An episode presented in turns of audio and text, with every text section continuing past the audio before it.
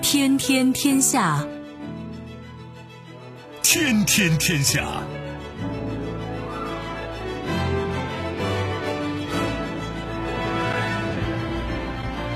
历史穿行者，新闻摆渡人。各位好，我是梦露。您正在选择收听的是《天天天下》，和我一起陪伴大家的还有本节目评论员重阳。世界纷繁复杂，新闻随时发生。今天的《天天天下》，您将听到：水到渠成，土耳其首列对华出口商品货运班列启程，外交部表示热烈欢迎。历史新高。五角大楼称，在二零二零财年，美国军火出口达到一千七百五十亿美元。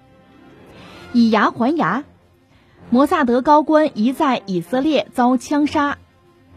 谈判时不我待，只剩四天，英欧淡化捕鱼权分歧，但谈判症结并未消除。收听我们的节目，您可以使用传统的收音机，也可以使用手机。欢迎使用即时客户端、即听客户端，也可以选择蜻蜓 FM、喜马拉雅 FM、企鹅 FM 或者是今日头条，搜索“天天天下”，可以收听节目回放以及其他的相关内容。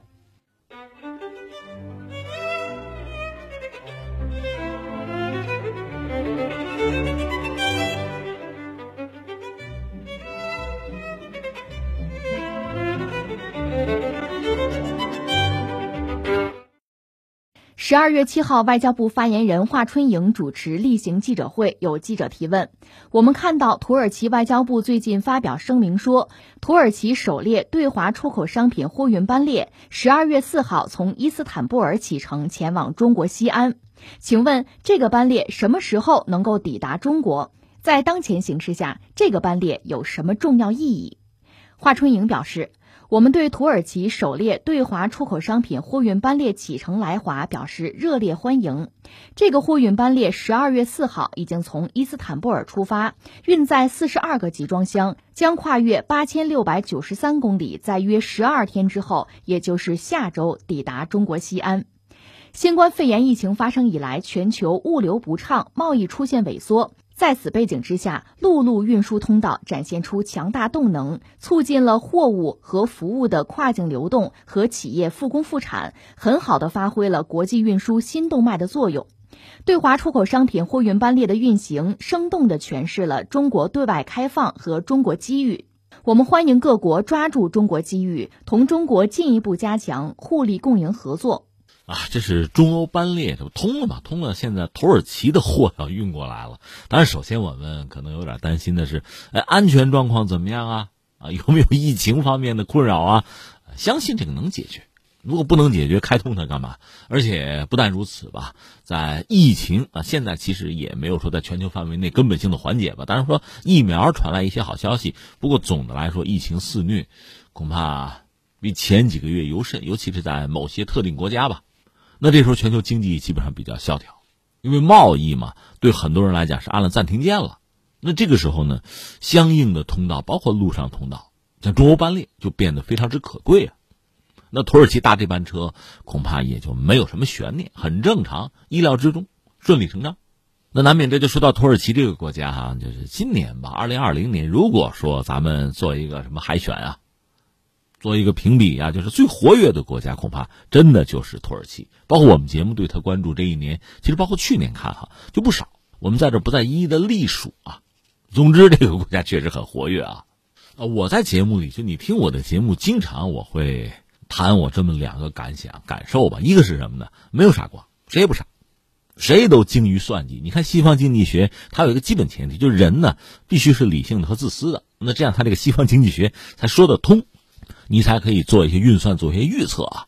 那国家当然也是这样，都是理性的。所谓自私，就是你要考虑国家利益嘛，这是优先选项啊。总而言之，谁也不傻，这是我一个基本判断，一个前提。还有一个是什么呢？就是当我们看历史的时候，有时候可能你会不解，就为什么某人甚至某个国家会做出这样的选择哈。但是如果你设身处地，你资料啊信息掌握详实，大概我们能够理解很多人甚至很多国家为什么在最关键的时候做了某个选择，甚至是错误的选择啊？它会有它的逻辑和道理，只不过它那个小逻辑、小道理和这个世界大趋势、大规矩，那可能是冲突了、违背了。所以我想说呢，土耳其如果我们用一个词儿，它很活跃哈，它有它的道理，有它的逻辑。至于这一切它的所作所为吧，所思所想啊，和刚才我们说的这个大趋势啊。根本性的规矩啊，大道理啊，是吻合还是违背？这个咱们走着瞧，大家会做出自己的判断。而且呢，你既然有一些行为，有一些选择吧，它往往要算什么呢？要算经济账，又要算政治账。国家嘛，往往是这样。呃，我理解，首先得算经济账，因为这是你生存之本呐。经济账算得清楚，算得明白，有底牌，有底气，你也可以考虑算算政治账。所以土耳其的一系列行为呢，你也可以从经济账、政治账这么两个方面去考量。你比如这次这个班列，土耳其既然能开过来，他肯定也要算账嘛，经济账、政治账嘛。经济账其实我们都可以帮他算，因为中国全球第二大经济体，特别是疫情以来，我们看到中国目前经济表现相当突出。今年这不是十二月份也快过去了吗？前十一个月，中国的货物贸易进出口的总值是二十九点零四万亿元。同比增长了百分之一点八，在目前这个当口哈，你说别说百分之一点八，百分之零点八都是了不得的成果呀！一到九月外贸进出口累计增速年内是首次转正，之后连续第三个月保持了正增长。那你和中国做生意不是很正常的一个选择吗？当然我这么说也不是很严谨啊，也有其他的人有其他的想法。比如我前两天看到一篇文章呢，是英国的《太阳报》。上面一个所谓作家、政治评论员叫道格拉斯·穆雷，他的一篇文章，他居然还在嚷嚷要中国为全球的新冠疫情扩散要做出解释、要赔偿。这位根本就不了解，或者说不想了解目前全球范围内就科研人员啊，在这个领域的研究成果，到底谁该为新冠负责？他就闭着眼睛要求中国赔偿。为什么？道理很简单，他的逻辑就是啊，大家都在挣扎。就经济都是被摧毁啊，负增长什么的。那你中国现在是开始赚钱了，这哪行啊？甚至呼吁英国派出炮舰，那意思中国要不掏钱，那咱就用炮舰解决问题。所以，哎，昨天十二月七号嘛，一九四一年十二月七号，日本联合舰队偷袭珍珠港啊，太平洋战争爆发嘛。这个日子有点特别啊，哎，就在这天哈，看到了一组图，是网友画的一组图。九宫格吧，就把中国和英国舰队的实力啊做了一个很形象的对比。我这么说吧，呃，大家各自有两条航空母舰。坦率说，我们的山东舰呢，现在还不具备完全的作战能力，还在训练之中吧。那至于对方呢，伊丽莎白女王和威尔士亲王也是两条航母啊。英国人不是总声称说派航母要到什么南海巡航，这不漏水吗？而且舰载机还没凑齐呢嘛。至于其他的这个主战舰只就不要比了，就中国海军压倒性优势吧。那网友把这个双方力量对比很直观的往这一拍，那碰瓷儿是吧？要费自理啊！扯远了，扯回来啊！还说到土耳其，说到土耳其呢，我就觉得这个政治账也需要算一算啊。有时候我们观察土耳其呢，更多的是从我们的立场、我们的视角，这当然没有错，很正常嘛。但另一方面呢，也不妨从他那个角度重新去看一看哈。这个世界格局的演进，因为，呃，解放军有一位名将叫粟裕，我曾经看过他的一些这个故事啊、传记什么的，很有意思。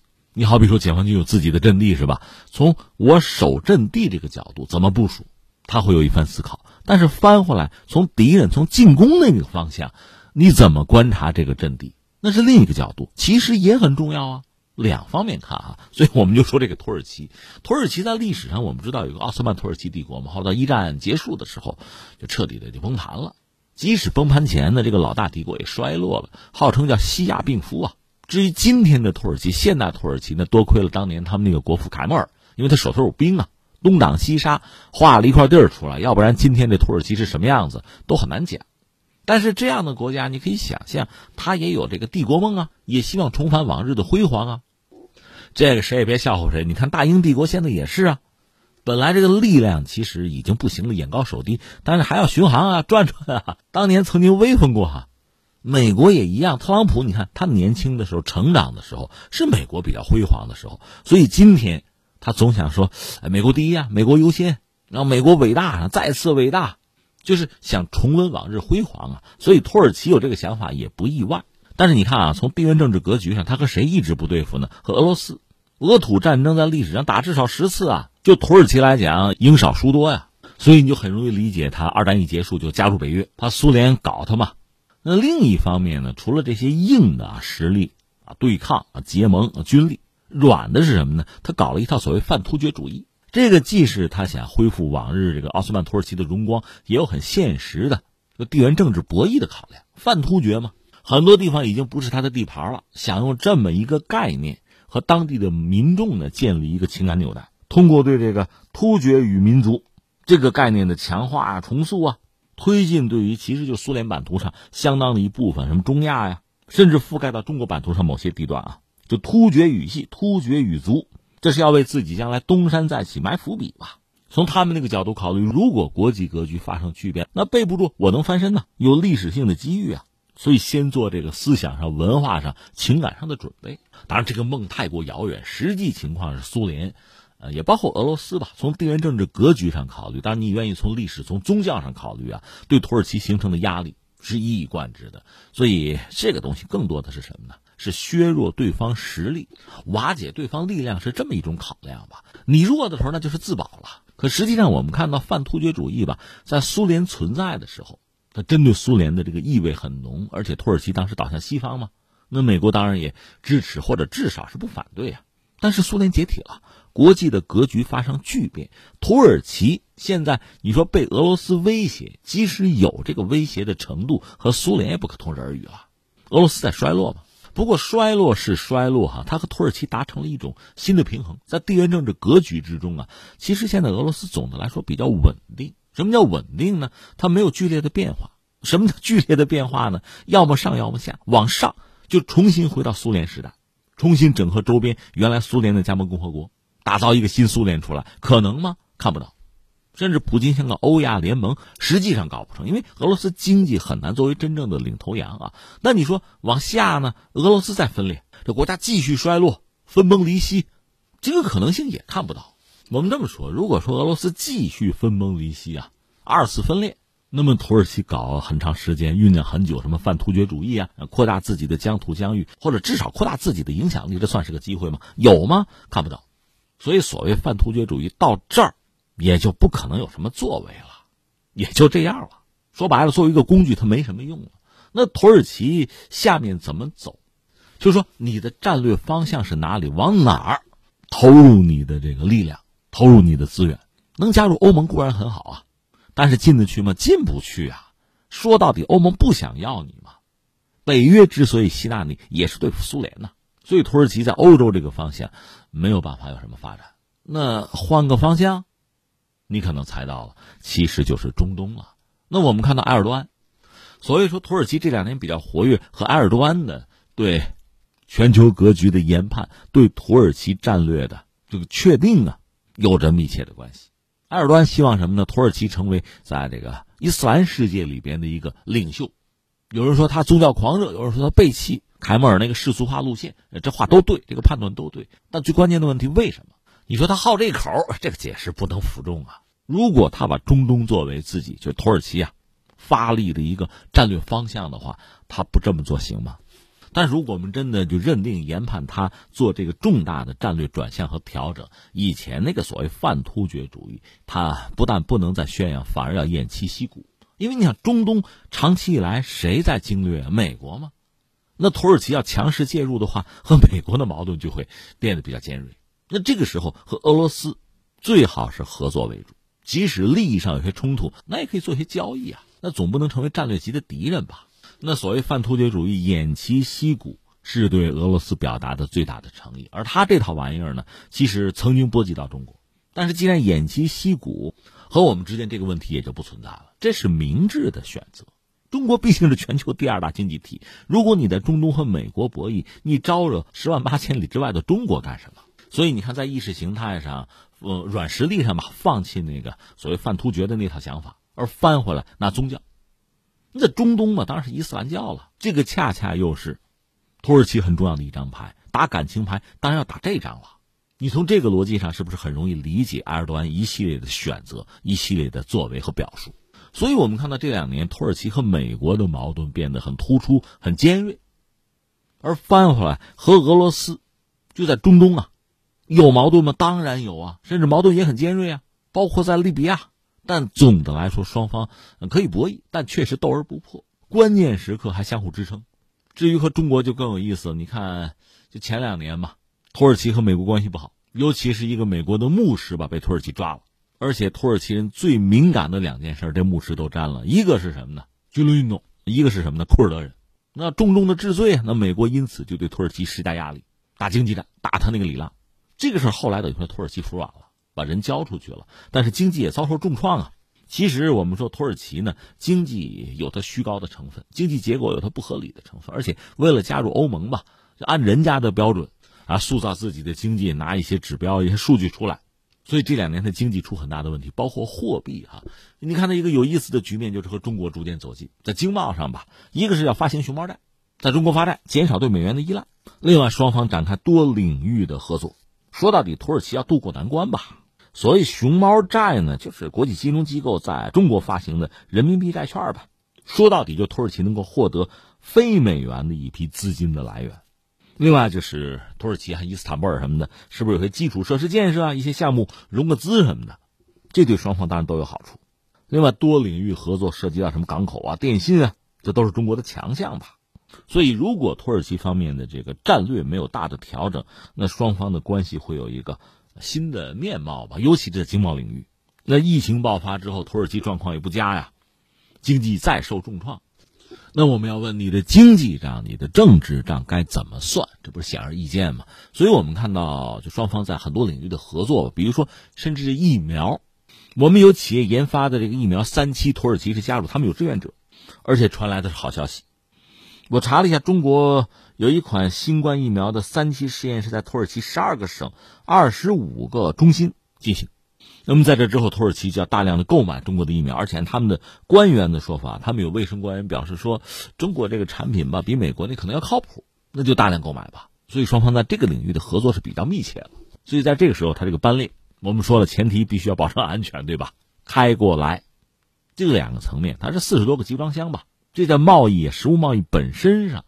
这是一个突破。另一方面呢，就是呃，双方对对方的这个了解、信任啊，彼此的信心啊会增加。客观上对全球经济也是一个正面的一个推动吧。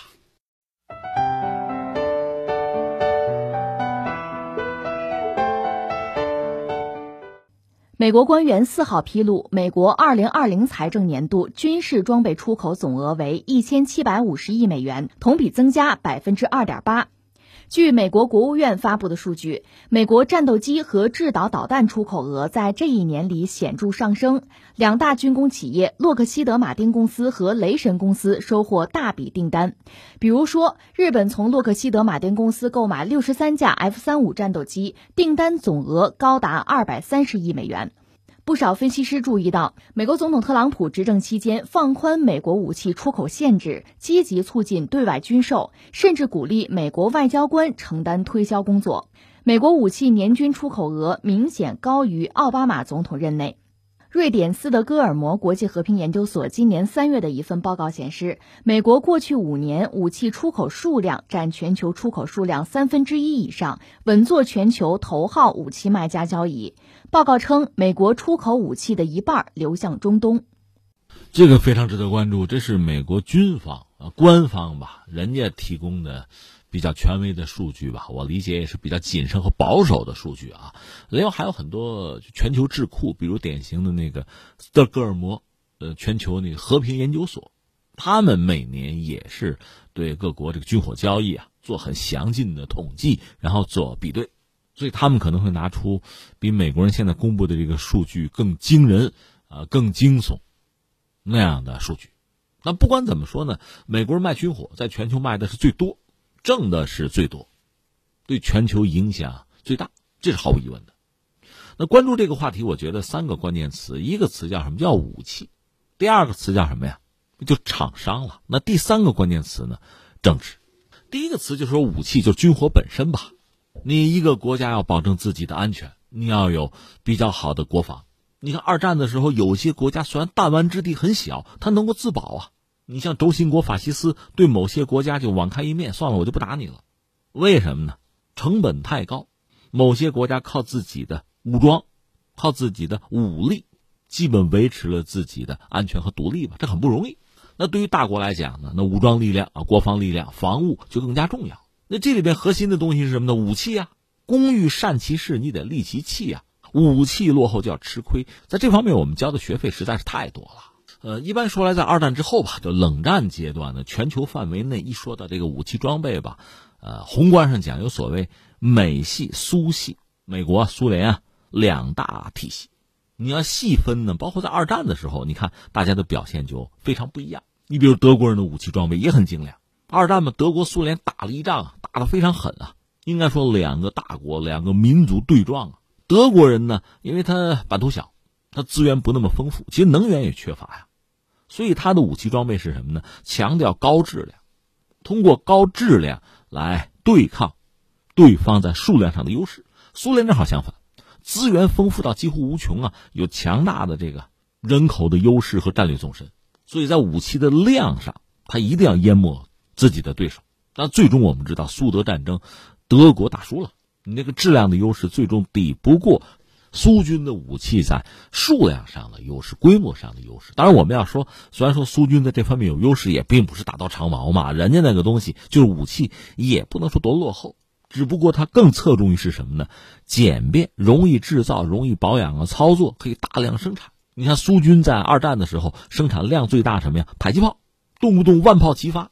它很多战斗机就是因地制宜，用木头做的机身和机翼。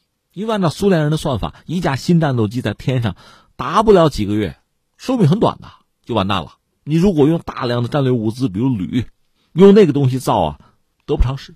这个也对苏联人战后啊研发自己的武器形成了一个定势。一直嘛，他们搞的武器相对比较简单，量可以很大。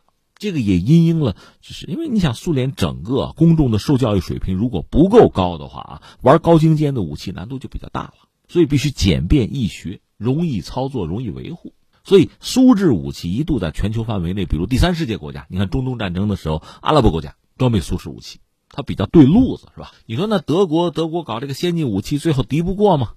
这条路此路不通啊，就搞先进武器，当然也不是。这就说到美国，美国的武器研发和出口是这样。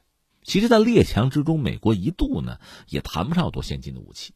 举个典型的例子吧，一九零三年，莱特兄弟这美国人发明了飞机，但到一次大战的时候，真正把飞机用于军事，而且就是在航空技术取得突飞猛进发展的，反而是欧洲。美国人到 参加一战用的是欧洲人的飞机，就很尴尬，是吧？但到二战的时候，美国人不搞租借法案嘛，就是本国的军火开始大量的提供给盟国使用。到后来，美国又参战了。到二战结束呢，美国军火工业在全球是大行其道，因为它产能相当惊人，本土又没受到过什么打击。在二战初期呢，美国的武器装备其实也谈不上多优秀，但是经过战争的洗礼，到战争结束的时候，美国人手头的武器在全球几乎都是最好的。比如轰炸机有 B 二九，就扔原子弹那个；战斗机呢，活塞式的像 P 五一，像战舰就战列舰什么都不用说，航空母舰更是。造了上百条啊，就各种类型航母啊，一下子就成为全球的一个军火大国。你产能强，有这个实力啊。那你看到冷战的时候，这两大体系嘛，美式武器、苏式武器，就在全球范围内很多战场上就见面就对撞。不有一个传言吗？在越南战争的时候，美国人自己的枪啊不好用，苏联制造那 AK 四七好用，所以咱用人家的，到这个地步。而且因为美国人相对来说技术比较先进嘛，在武器发展过程之中喜欢玩高科技。还说越南战争，他很多战斗机要装备火控雷达，装备空对空导弹啊，因为那东西是比较早期的产品，所以性能也不可靠，打不着啊，看不见。但最终呢，在实战之中一点点完善吧，所以美国最终还是拥有比较先进的就军火工业、武器装备，一个是装备本国。那我当然用最好的了，然后还要出口自己一些盟友啊。至于苏联方面呢，呃，一度因为受二战的这个经验的影响嘛，他们的武器装备走的还是量的路子，比较简单。另外，他们比如说像半导体这个工业不是很发达，像火控雷达呀、空空导弹这类的东西，其实从性能上始终没有真正追上美国，所以一度还想靠量上的优势解决问题嘛。但到了六七十年代，你看中东战争的时候，阿拉伯人用苏联武器。跟以色列干总干不过，所以对苏式武器呢就很嫌弃。苏联人也逐渐意识到以前的玩法不灵了，你的飞机也得用火控雷达，也得空空导弹，还得走这条路。但总的来说呢，因为在技术上，包括在工业实力、经济结构上，和美国确实有差距。苏联人搞出来的东西吧，坦率讲差点劲儿。什么叫差点劲儿？比如说发动机，我这个技术材料比美国要差一点，包括工艺啊。但是你从指标上，我努把劲儿，我跟你相提并论啊，并驾齐驱，可以做到。代价是什么呀？发动机寿命短，可能几百小时就完蛋了。那美国的呢，成千上万小时可以做到。实际上等于说你成本是高的呀。另外，既然拼飞机，也不只是拼发动机啊，在其他领域想办法，比如说气动外形设计更优异。你比如他们那个苏二七战斗机啊，这中国引进就是歼十一嘛，就这个飞机气动外形没得说。发动机也不错，但是他们那个雷达真的不行。后来还是我们自己雷达更先进，换我们自己的有源相控阵。到歼十六的时候，就我们自己雷达其实远远的优越于他们的产品。扯回来啊，就是美苏两大体系在全球范围内，这武器都热卖嘛，大家打仗打架都需要这东西吗？那美国呢？你一个是要卖给自己的盟友了，甚至自己用的最好的也卖。苏联呢，卖给自己的盟友的或者卖给客户的吧，往往是猴版打了折扣的。本来你的武器性能上就有一些问题，再打个折就更糟。所以实际上，这几十年下来吧，苏制武器在全球范围内的声誉啊不是很好。而今天的俄罗斯是继承了苏联的衣钵嘛，军火工业，包括武器的出口也是很重要的一个方向。但是现在你说吃苏联的老本越来越难吃了，吃不动了，就可吃的越来越少了。这是我们扯了一下美苏两大体系吧，就是说啊，武器啊，军火研发的思路它就不一样，资源的投入也不同，侧重点不同，最后结果也不同。不过现在看来，全球范围内呢，就是美制武器销量似乎越来越好。所以你看，美国国防部公布的这个数据啊，确实挺吓人。这是一个，待会儿我还要接着说啊，先把这个武器，就是两个不同的思路和体系先摆在这儿哈。那下面我们特别要说的就是厂商，或者说是工业。因为实际上，国防工业对于一个国家来讲，真的是重中之重。呃，人类嘛，最先进的技术往往是先投入到武器研发，先用于战争，先保自己国家的安全，或者说保自己国家的利益嘛，往往是这样。美国的特点就很鲜明，一个是它作为全球最大的军火的出口国，那你想，他自己手头相关的这个军工企业也是非常多，非常好。我手头这个数据不是很新，二零一八年的，就是美国的防务新闻发布了一个二零一八全球军工企业百强排行榜。这个百强依据就是二零一七年在国际市场的表现吧。百强里边一共有四十家美国的军工企业上榜，前二十位啊有十二家是美国企业，前六位美国占五席。顺便说一句，他这个百强榜里边没有中国企业，因为数据可能他们拿不太清楚吧。但是像欧洲、俄罗斯啊，呃，也有一些亚洲国家上榜有。那你美国拿大头，这是毫无疑问的。它有大量的军工企业，而且我之前和大家聊过吧，美国有一个专业的名词叫军工复合体，这个是美国那个总统艾斯豪威尔临下台的时候，这是个老狐狸啊。他当美国总统的时候，其实眼看着就是美国的政府，当然是其中一些职能部门了。科研机构，还有这个军火商这几个势力逐渐拧成一股绳啊，形成军工复合体，对美国的内政外交形成巨大的影响啊。所以他临下台的时候，就总统不做了啊，临走的时候提醒美国人民啊，注意啊，军工复合体，大家小心啊，他对美国政治这个干预太强烈。然后他就走了啊！军工复合体对美国的影响，对美国政治的影响，经济外交的影响，到今天也没有被削弱。真正如果说对美国军工复合体形成制约的是什么人？不是美国的政府，或者说什么有良知的人啊？是谁呀？是华尔街，是美国的金融资本。甚至我前两年看过一篇文章哈，就是吐槽嘛，很有怨气，就是真正把我们美国军火工业搞垮的，把我们这个高端制造业搞垮的是华尔街，是金融资本。道理很简单嘛，你有钱，你要投到军工复合体，投到制造业，这是一个挣钱的方法；投到华尔街挣快钱是另一个方法呀。那谁更有诱惑力，这不言而喻吧？呃，但总而言之，美国的军工企业军工复合体伟大不掉，对美国本身影响很大。另外还有一个词儿，就说到政治了。除了刚才我们说军工复合体，这也是政治啊，就是美国向全球卖军火本身。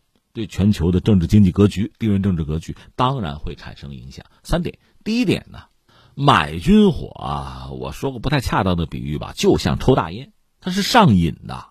你用谁家的东西用惯了，你就说买了美国飞机，那美国弹药你不买吗？那油你能自己生产吗？这一套啊，一个生态系统你都得从他们家拿呀，这花钱无数啊。前一阵这个亚美尼亚、阿塞拜疆打仗，亚美尼亚就很可笑嘛，买了俄罗斯苏三零，没钱嘛，先买了飞机，弹没买呢，仗打起来了，这怎么参战啊？所以一旦买了，特别是买了美国人的军火，那在这个意义上你就得受人家摆布啊，要不然这飞机飞不起来啊，这坦克跑不动也没人修啊，这不是麻烦吗？这是一个。再一个，如果美国想遏制什么人，想打击什么人，那把军火卖给你的对家不就完了？实际上，这我们说到谁呢？说到台海，美国人长期所谓对台军售嘛，我们当然坚决反对了。之前相当长的一个时期吧，因为我们在这个军事工业方面，我们突破比较晚。早期的时候，每当我们搞点什么东西出来，美国人就把自己军火库看一看，把个什么东西卖到台湾方面去，就形成所谓两岸的军事平衡嘛。他搞这个，当然现在这个平衡早已经被打破了。但是你看看美国人当时的嘴脸和招数，你很清楚，他通过军火的售卖，对全球的政治经济格局，就地缘政治格局是有影响的，是有设计的。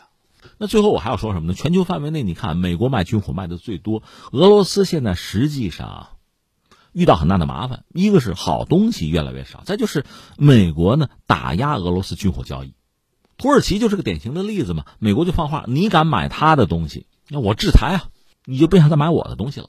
然后土耳其出于跟美国斗气的考虑，还是买俄罗斯的那个防空导弹。那美国 F 三五就不卖了。其实对土耳其的海空军已经形成很大的麻烦了。另外，美国为了维护自己所谓全球霸主的地位吧，也为了自己的军火商的利益吧，有的时候他会加入一些全球的条约，有的时候呢又会撕毁这些条约。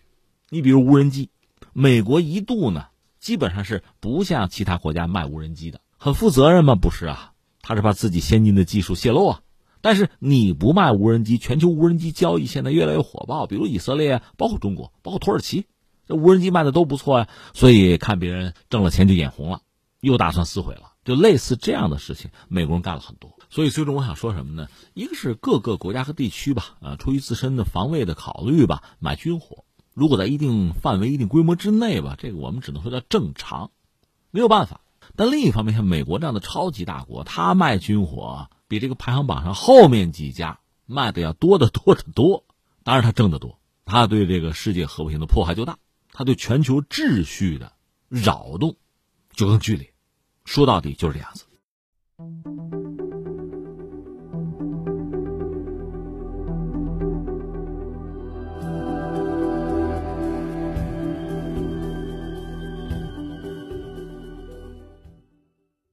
俄罗斯卫星通讯社援引伊朗英语新闻电视台的消息报道，一名45岁的以色列摩萨德高级官员于据称周四晚上在以色列首都特拉维夫被杀，但是报道也指出该消息未经证实。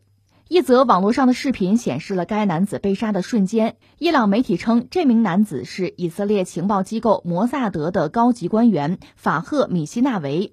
该视频在网上疯狂传播，网民猜测这场暗杀可能是德黑兰对伊朗核科学家法克里扎德被杀的报复。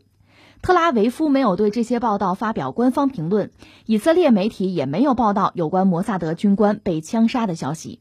呃，再关注一下伊朗和以色列吧。先说这个相对是爆炸性的新闻：以色列摩萨德一位高官遇刺。当然，这是据说哈。呃，我再次提醒各位，就今天我们面对一个就信息极大丰富的时代，有时候甄别信息的真假，这反而成了我们很关键的一个工作。比如前两天，就伊朗的那位首席核科学家遇刺，就法赫里扎德遇刺那个事儿，一开始媒体爆料，我估计很多媒体同行直接转引的是西方媒体的一些报道吧。啊，几个枪手骑着摩托车。那位法赫里扎德遇刺就受伤之后，还从车里被拖出来，还补枪。你想这些情节、这些戏码，你是不是似曾相识啊？但是后来按照伊朗官方的说法，根本不是这么回事就刺杀现场是没有人的。其实你想，之前就是一月三号，伊朗革命卫队那个指挥官苏莱曼尼遇刺，所谓斩首行动，那次也不是现场有什么刺客忍者现身，是用无人机直接投掷的对地弹。而且投掷了两种，就地狱火是两种弹，一种是有六把刀片，这个弹外号确实叫忍者，他把人打成肉末了。但是为了保险起见，又扔了一枚就是有爆炸弹头的地狱火，就把车彻底给摧毁，盖儿都掀掉了。而且还是为了保障一击必杀呢。美军当时确实有一架有人的阿帕奇直升机在附近，就巡弋。如果需要补刀呢，就冲上来，是这么一个状况。总之，在现场是没有刺客的。这次伊朗方面官方的说法就是讲，对方是一个遥控武器战，就是远程控制的机枪，瞄准的目标呢只有科学家这一个人，他的孩子和夫人安然无恙。现在大家判断可能使用了所谓人脸识别技术吧。总之，三到四枪全击中了他本人。那这间接的给我们带来的一个判断是什么呢？嗯，有如此技术。甚至都要使用卫星啊，使用人脸识别技术，恐怕不是一般的小打小闹，不是一般的草莽英雄游击队，而是具备高科技背景的。那幕后黑手是谁？大家可以做判断哈。这事儿放在一边，现在又传来一个消息说，就摩萨德，以色列的情报机构摩萨德一个高官在以色列遇刺。这个消息呢，我觉得我们也需要等一等，谁知道是真是假呀？但这个消息本身呢，对伊朗的民众，对伊朗国内的民意可能是一个安抚了。但是这事儿是不是很确实不好说。一方面，以色列呢对于伊朗的科学家遇刺这事儿始终是保持沉默，或者说根本就不承认。另一方面，伊朗确实也加强了戒备。他刚刚从德国，就德国给他造的吧，他海军最好的萨尔六型护卫舰已经抵达以色列。这型护卫舰特别好玩，就是它是一个很微缩的盾舰，它上面也装备防空导弹，就是铁穹。铁穹是可以用来拦截对方的火箭弹啊。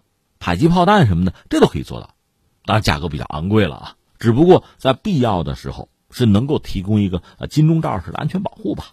总而言之，高度戒备。但是呢，伊朗媒体注意是伊朗媒体率先爆料说，上周四晚上，一个男子在以色列首都特拉维夫一个街口等红灯的时候，遭到枪手的袭击，可能连中十五枪吧。这个人现年四十五岁，是摩萨德的一个高级指挥官，叫希纳维。那这个事情按照正常的这个逻辑推演，按说应该是伊朗方面进行的报复啊。现在我们要说的一个是这位希纳维啊，就是以色列摩萨德就情报机构的一个指挥官，针对他的刺杀到底是不是真的有，他是不是已经当场殒命？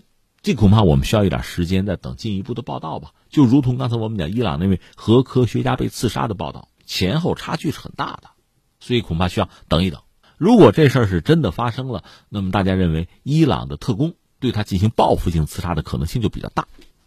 如果新闻报道是真实的，我们这个逻辑也是比较无懈可击。如果是这样的话啊，我们可以做出什么样的结论呢？一个就是伊朗针对自己的核科学家遇袭事件，其实之前二零一零年到一二年之间还有数起啊，包括前段时间伊朗境内发生多起火灾和爆炸。如果只是普通的什么房屋啊、商场啊、居民区啊。那倒也无所谓，关键是发生火灾和爆炸的地点往往是伊朗的要害部门，包括核设施所在地。但伊朗并没有直接站出来指责是谁做的案，幕后黑手是谁。大家其实猜也猜得到，如果真是有敌人有幕后黑手，那恐怕还是以色列和美国了。那伊朗方面一个呢，可能苦无证据；第二个呢，即使有证据，又不想把事儿闹大，不想爆发和美国以色列的战争，因为那样可能自己要付出惨重的代价啊。两害相权取其轻，可能只好按期按憋。那这次自己的核科学家又遇刺，这个不管是在这个核事业发展进程之中吧，这肯定是巨大的损失了。另一方面，在一个国家的尊严和声誉上也是遭到了羞辱。如何进行报复？全世界其实都在围观。你看前段时间苏拉曼尼遇刺之后，伊朗选择的报复方式呢是用弹道导弹二十二枚嘛，攻击在伊拉克的美军基地。因为太远，他够不着嘛。打伊拉克的美军基地是能够得到的，而且按照美国人的说法，没有人员伤亡。这样双方似乎进行了一次双簧式的表演，相互配合。我也报复了，我的报复又不至于引起对方就是美国的反报复，这样既不至于把双方的矛盾扩大，最后酿成战争吧。因为伊朗现在的状况总的来说不佳，经济上呢，一个长期被封锁，再就是经济确实也有些问题，卖油嘛不好卖了。现在全球范围内经济都很低迷，再就是它本身疫情也很严重，再就是它的政坛，我们前两天也分析了，它有所谓这个呃保守派、什么温和派、强硬派之类的，在进行剧烈的博弈，那就是说它内部并不一致。那在这个时候贸然进行战争呢，也许能够凝聚民心，但是也许适得其反，所以伊朗还是选择比较谨慎的一个态度吧。在自己的核科学家遇刺之后，怎么报复？现在伊朗就如果新闻是准确的话，他选择就是对等报复嘛。你干掉我一个高官，一个重要人物，我也搞掉你一个呀。这是莫萨德呀，其实还是客气的。如果对以色列的政府高官进行刺杀，当然呢性质就会更严重了。那下面有两个两个方向值得我们关注，一个是什么呢？就是以色列的莫萨德，这是全球范围内哈大名鼎鼎的一个情报机构，怎么就着了人家的道，在你的首都被人家的刺客给搞掉了？这个其实也不奇怪吧？因为以色列方面是这样啊，就莫萨德作为情报机构，他维护国家利益，执行大量的任务，但是莫萨德的成员啊，毕竟也是肉人嘛。我们了解的是，全世界情报机构其实大同小异。在自己国家内部呢，呃，毕竟不是战场，相对还是要要松懈一些吧。另外，大量的摩萨德的情报人员，呃，也不是西装革履，穿着也很普通，甚至更多的愿意穿着比较就宽松啊、运动啊、休闲系列的服装，就干活动手的时候啊方便。另外，顺口说一句啊，我们对间谍的理解，可能你零零七看多了，就像柯南利那样的帅哥啊，那个拍电影可以在现实生活中真正的特务啊。真正搞情报的、真正的间谍，包括刺客、杀手啊，往往是什么呢？一张非常平庸、很普通的脸。一定要记住，做特务这张脸是不要让人家记住的，而不是一面就让人家留下深刻的印象，肯定是这个样子。那这位莫萨德的指挥官，如果按照新闻所言呢，恐怕也是被对方盯了很久，而且他的身份在圈内呢，恐怕也没有什么隐瞒的可能了。我说了吗？如果想升级这个刺杀行动的话，以色列的一些政府官员也不失为一个选择嘛。而且这种可能性带来的恐慌、带来的威慑和压力，才是真正有价值、有意义的。当然，话说回来，就像单田丰评书所说：“打人一拳，防别人一腿嘛。”你这么搞人家的人，人家是不是翻回来在你伊朗国内也会对其他的政府高官、对一些关键人物下手，就报复与反报复嘛？呃，这类的特工战啊，定点清除战啊，斩首战，一旦开打，那会非常惨烈。这是一方面，另一方面要说的是什么呢？这伊朗官方传递出来的信息啊，到底对自己的核科学家下手的是什么人？那幕后呢？大家一般认为就是莫萨德啊，但真正动手的是什么人？他们在国内在通缉四个人，他们属于同一个组织，叫做人民圣战者。这个人民圣战者组织英文简称是 MEK 啊。这个组织历史还是很悠久的。就说到什么呢？我们讲，伊朗是在一九七九年伊斯兰宗教革命，就霍梅尼上台，他推翻了之前的那个巴列维王朝。而这个 MEK 就人民圣战者组织，在巴列维国王统治时期，就是伊朗最大的反政府组织。他在哪儿活动呢？伊朗国内也包括伊拉克什么地方吧？美国干脆就把它列作是恐怖组织。但是到了二零一二年，当时美国总统是谁呢？是奥巴马呀。二零一二年的时候，美国有媒体公开就报道说呢，奥巴马发现以色列训练和资助这个组织，这个伊朗他们认为是恐怖组织吧，但是呢，以色列利用它可以来刺杀、暗杀伊朗的核科学家和导弹专家，这就可以破坏伊朗的核计划呀。总之，美国的媒体把这事儿是捅得大白于天下吧。以色列其实很久以前，十几年前就和这个人民圣战者之间吧有接触。而且对他做秘密的培训，那这个是以色列方面谁承担的？莫萨德嘛，莫萨德就是最著名的特工组织了。因为以色列这个国家自诞生之日起吧，它的安全环境确实就不好，周边全是敌人，阿拉伯国家打了几次中东战争，那以色列方面越打越强。这个越打越强呢，两个力量在起作用，一个就是国防军啊，军队，包括特战部队；另外就是特工组织莫萨德。当然，他们也经常有配合啊。以色列人的玩法其实确实很独特吧？你比如说。啊，我记得当时一些阿拉伯国家曾经引进苏联的一种很先进的防空导弹萨姆六，这个对以色列空军造成的就是灭顶之灾啊！那以色列空军确实很厉害，他们曾经嚷嚷说，就是我以色列因为很小的一个国家，我最好的防御是在开罗上空。开罗是哪儿啊？埃及的首都啊，所以这就靠以色列空军去完成。但是人家装备防空导弹了，打你，以色列空军损失惨重，怎么办？就是派特战队啊、特工啊，直接跑到对方的军事基地，就是防空导弹阵地啊，把他那个雷达直接拆下来运走。你说那么大家伙雷达队，直升机掉了就跑了。当然，在那之前，你注意，必须是在以色列他们家最趁沙漠是吧？在沙漠里搞这个一比一的模型的这个房间呀、基地呀，然后呢，大家去训练，这招也用来训练伊朗的这个反政府组织，就这人民圣战者呀，也这么训练。你比如刺杀一个什么专家，先进行演练，最后实现一击必杀。甚至按照伊朗官方的说法，他们有情报机构嘛？他们的说法是什么呢？在伊朗的一些这西方邻国内是发现了摩萨德的一些基地，就是用来训练的。我顺便扯一句，伊朗的情报机构和摩萨德也曾经有合作，因为他们当时曾经有一个共同的敌人是谁呢？是伊拉克，特别是轰炸伊拉克的核反应堆的时候，实际上是伊朗先动的手，只不过伊朗空军没能完成任务，后来以色列空军才出的马。双方有情报的交流的。这种合作关系一直维持到你看伊斯兰宗教革命之后，很快伊朗和伊拉克进行了两伊战争。在两伊战争爆发的时候，莫萨德还曾经询问伊朗的情报机构。这时候霍梅尼已经上台了啊，跟美国的关系已经决裂了。在这个时候，莫萨德还问过说需要帮什么忙吗？但是你看，当年也算是并肩作战的这个战友吧，到现在呢，其实早已反目成仇啊，展开生死较量。国家和国家就是这样。国家的利益是放到第一位的，由此就决定了很多人的命运啊。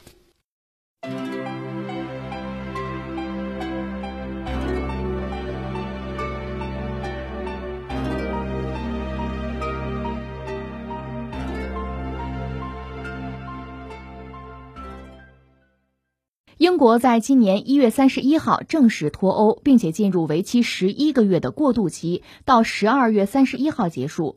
当地时间十二月六号下午两点三十分，英国和欧盟各派出五名谈判代表重回谈判桌。这次他们把重点集中在公平竞争环境，希望能够暂时淡化捕鱼权上的分歧。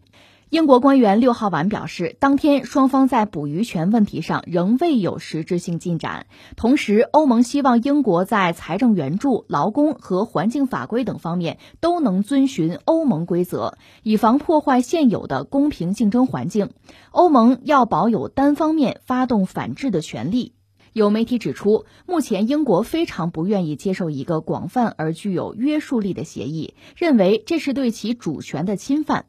此外，欧盟内部也出现了分歧。德国和爱尔兰敦促欧盟在今年内达成协议，避免混乱。法国总统马克龙表示，宁愿在二零二一年重启谈判，也不愿达成一项草率的协议。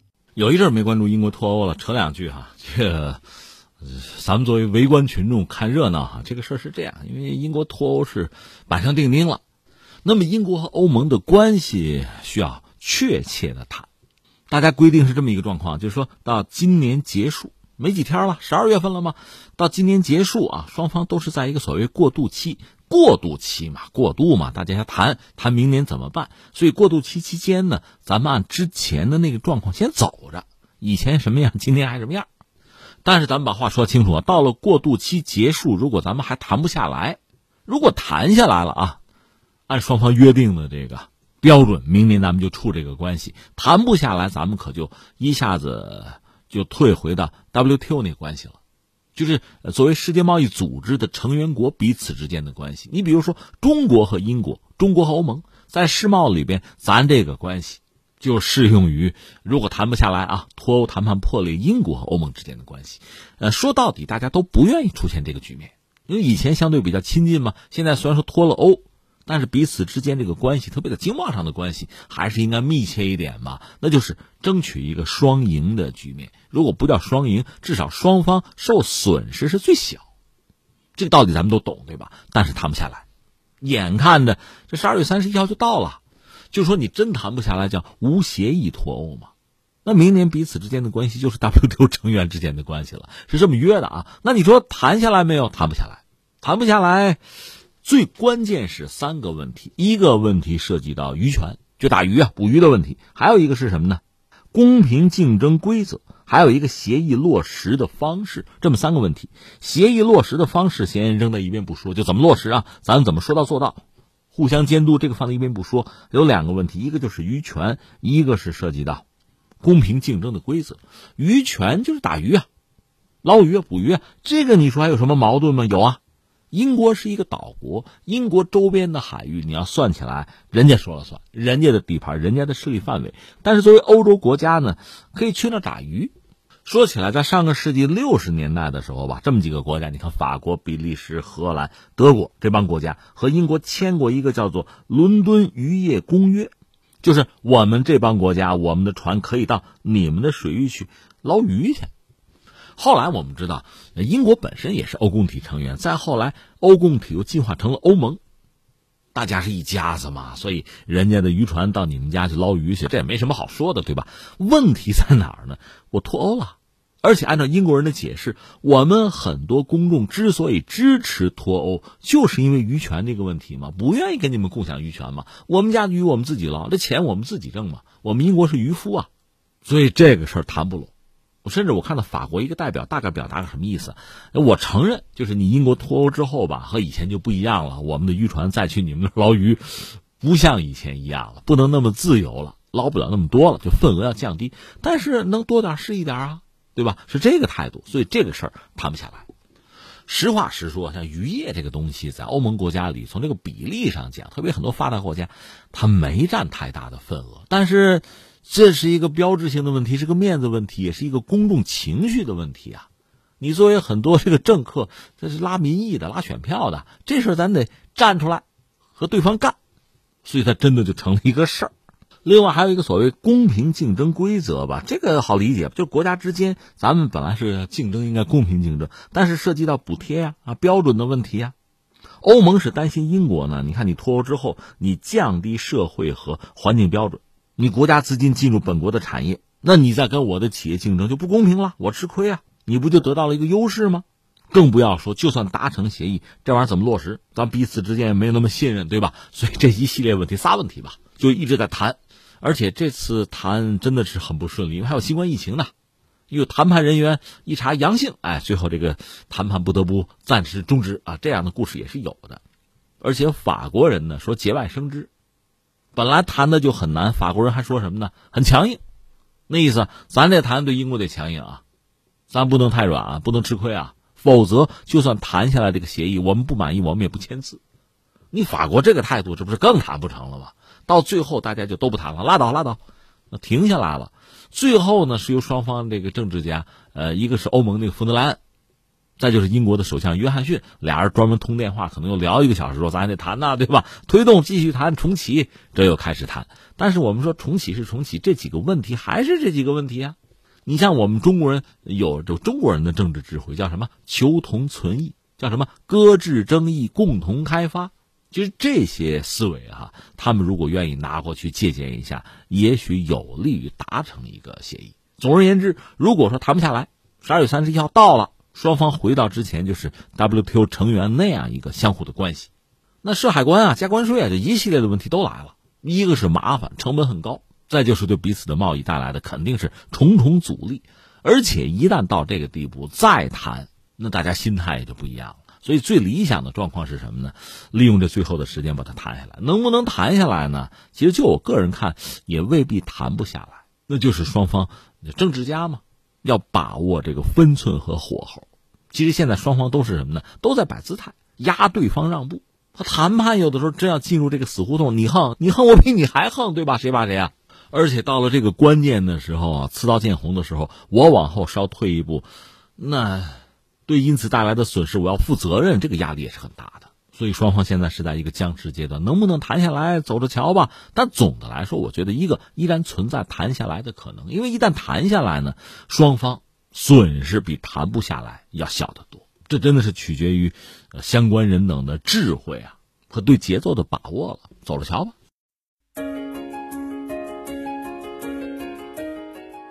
好，以上就是今天天天天下的全部内容。我是梦露，感谢收听，明天再见。